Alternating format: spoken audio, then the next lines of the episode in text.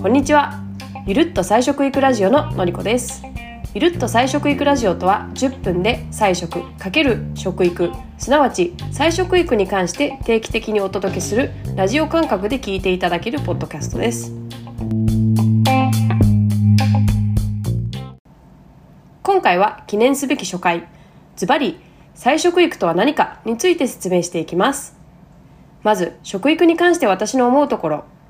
食を通して人を育てる。だとか食と生活に関して理解を育てる。食とともに心身を育てる。こんな感じだと思ってます。一言に人を育てると言っても肉体的に大きくなれいいってもんじゃない。私も0歳と2歳の子供を育ててるけどできれば心も体も頭もバランスよく育ってほしいのが親の本望なんじゃないかな。なので食はもちろん睡眠運動生活環境精神の面においても整えていくのが食育だと思っているし子育てに限ったことではないと思う。この5つのバランスが整っていれば大人も子供も大したもんだ。きっとイライラ人間が減ってうつや自殺も減り不妊も減る。世界平和まっしぐら。いやこれマジで思ってます。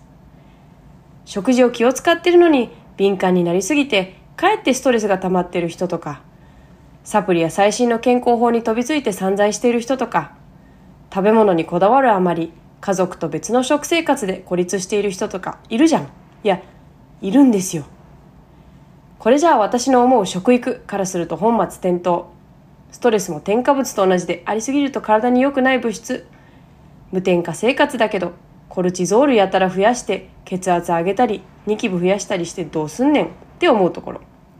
実際コルチゾールが高くなるとこういう症状は出ます。なので食事も大事だけど睡眠運動生活環境精神も同じぐらい大事だよということ。先日お仕事で様々な国の食の専門家に有識者インタビューをする機会がありました。保育園や幼稚園からレタスちぎりとか芋掘りを通して実際の食材に触れてそれをその日の給食で味わう食育を実施しているのはどうやら日本だけだそうです。そう。日本は誇るべき食育大国なのです。そしてさらにいろいろこのインタビューを通して知ることができました。食に携わる専門家が口を揃えて言っていたこと。3つありました。1つ目。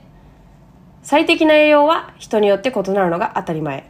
2つ目。脳と腸の関係は直結している。そして3つ目未来は菜食。1個ずつちょっと説明しますね。1つ目最適な栄養は人によって異なるのが当たり前。というのは人種だったり体の大きさだったり先祖が住んだ土地。今住んでいる土地によって最適な栄養っていうのは人によって異なっている。それが当たり前になりますよ。という話でした。2つ目の脳腸関係は直結している。腸内環境の健康は脳の健康につながるし逆もしかり。そしてこのバランスによって精神も安定する。というところです。3つ目未来は菜食。動物性食品の健康や環境への影響が明らかになるにつれますます世界は菜食になっていくしならざるを得ない。ということでした。これもう少し日々の生活に落とし込んで考えると特に新しいことではないということに気づきません？日本人なら日本人に適した食事をしつつ今の土地で今取れるものを食べる、まあ、要は旬のものの地産地消ですね。脳と腸が直結していてバランスよく健康であることが精神の安定にもつながるんだったら食事だけ気にしていても氷山の一角であるということ。お待ちかね。菜食とは何でしょう？文字通り菜を食べる。野菜を食べる。要は菜食とは植物性の食品を中心に食べる。という考えです。英語ではプラントベース最近ニューススーパーなんならモスバーガーとかスタバとかで結構見る機会は増えたんじゃないかな。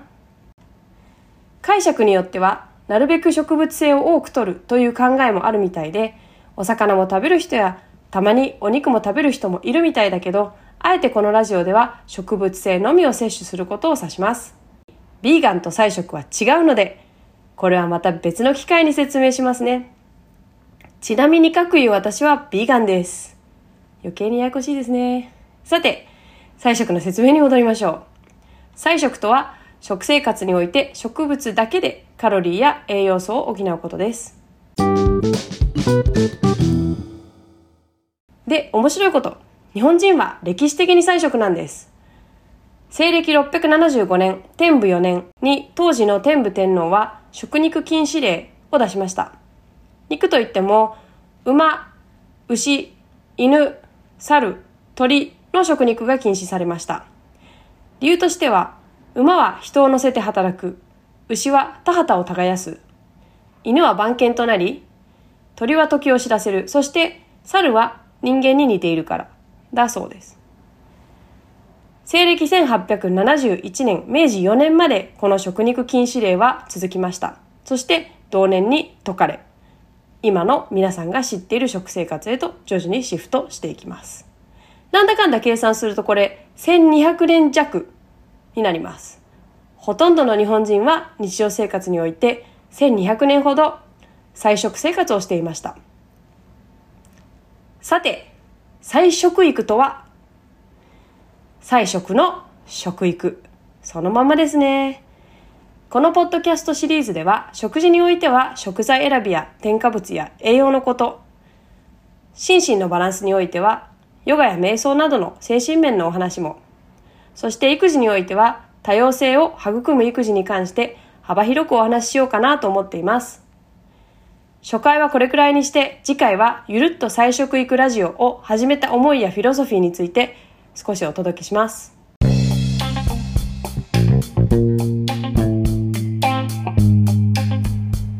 菜食レシピはインスタグラムで載せています。ポッドキャストもインスタグラムも参考になった、新しい発見があった、もっとこういう話を聞きたい、などあったらコメントやいいねをしてくれると嬉しいです。少しでもリアクションがあると励みになります。ではでは。